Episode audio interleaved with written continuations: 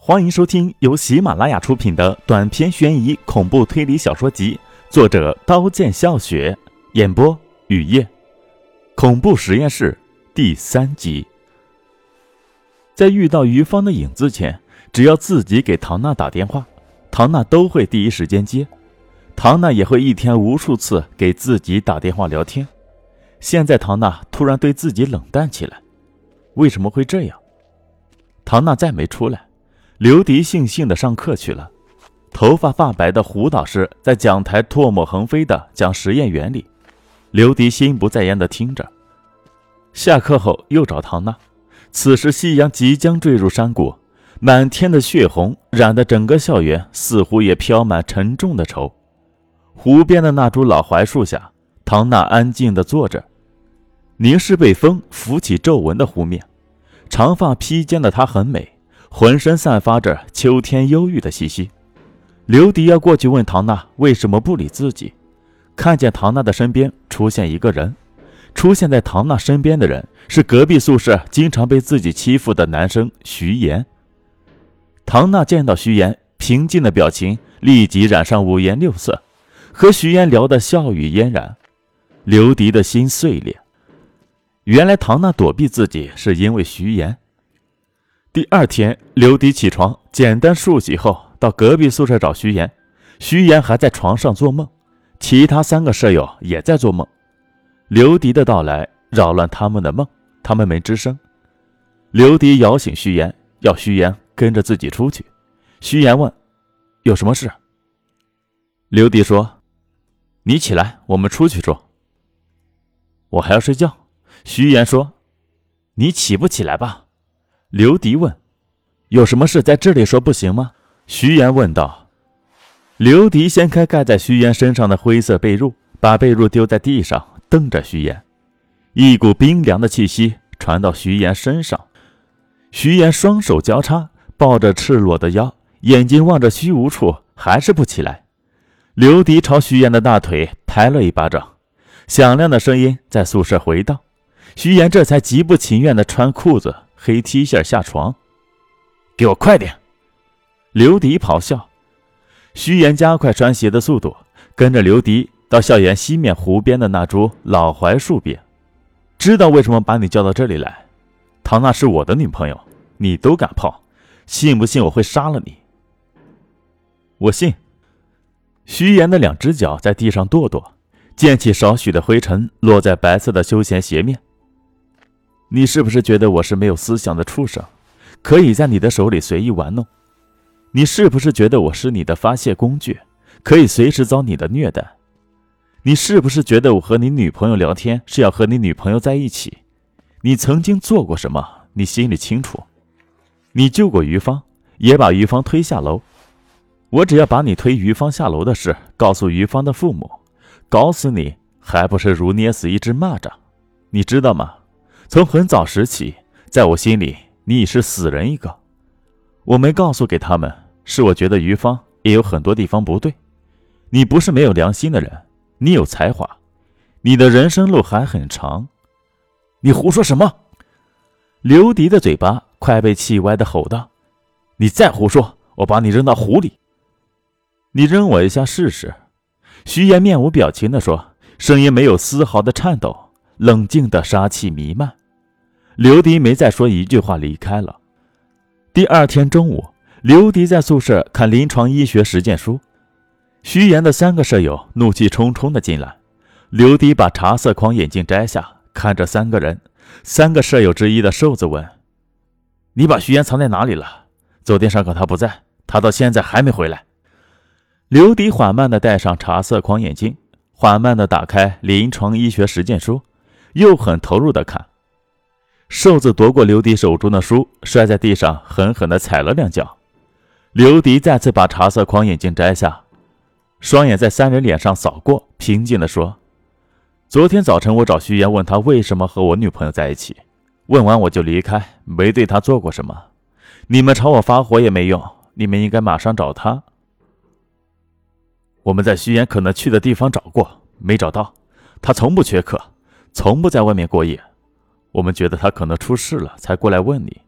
他失踪前只有你和他在一起。不胖不瘦的舍友说：“刘迪回忆昨天早晨徐岩对自己说的那些话，觉得徐岩可能是到于芳家去了。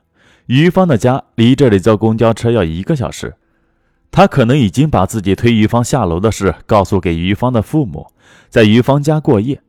想到这里，刘迪抹去额头的冷汗，对三个舍友说。”在校里、校外，徐岩可能去的地方找找，朱胖子也帮忙找。说完，从靠窗的铁柜里拿出银行卡，匆匆的出去，冲出校园，一路狂奔到公交车站，上八五六路公交车，找到靠窗的位置坐下。城市的建筑楼不断后退，耀眼的太阳光打在玻璃上，枯黄草、掉光叶子的树随车的前进，不停后退。手机铃声响起，是唐娜打的。想起唐娜的冷漠，刘迪挂断了。手机铃声固执的响着，刘迪干脆关了手机，靠在座椅旁边。一身红衣服、长发遮脸的女人看着刘迪，刘迪感觉到那双眼睛的存在，也看着一身红衣的女人。接着，刺耳的尖叫声从刘迪的嘴巴出来，在不大的车厢里更刺耳的回荡。乘客投来鄙夷的目光，咒骂声此起彼伏。刘迪不敢再看，旁边的长发女人太像于芳了，眼神和几天前在实验室看见的于芳一样。过去这么多天，于芳再没有出现，刘迪的情绪平稳很多，再没有遇到让他感到恐惧的事。这甚至令刘迪怀疑上回在实验室发生的事，是不是只是个很真实的梦？刘迪知道那不是真实的梦。一个小时后。八五六路公交车在沙河站停下，刘迪下车，穿过公路，到商店买了一箱伊利牛奶，到于芳家楼下。于芳家的那辆银灰色轿车在车位上停着，刘迪上三楼敲门，门开了，探出阿姨熟悉的脸。阿姨没有表情的把刘迪让进屋，一个人到厨房洗刷碗筷。坐在柔软沙发上的刘迪浑身不安。也许徐岩已经把自己推于芳下楼的事告诉给他们，刘迪不敢再坐。阿姨从厨房端出西瓜放在沙发前的玻璃桌上，要刘迪吃西瓜。说完后，又到厨房忙碌去了。